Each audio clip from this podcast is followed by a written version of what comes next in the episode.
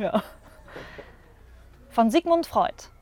Ein Mann kommt in eine Konditorei und bestellt ein Stück Kuchen. Wenig später bringt er den Kuchen zurück und bestellt stattdessen einen Schnaps. Er trinkt den Schnaps und will gehen, ohne gezahlt zu haben. Der Besitzer hält ihn fest. Sie haben den Schnaps nicht bezahlt. Aber dafür habe ich Ihnen ja das Stück Kuchen gegeben. Aber den haben Sie auch nicht bezahlt. Aber den habe ich auch nicht gegessen.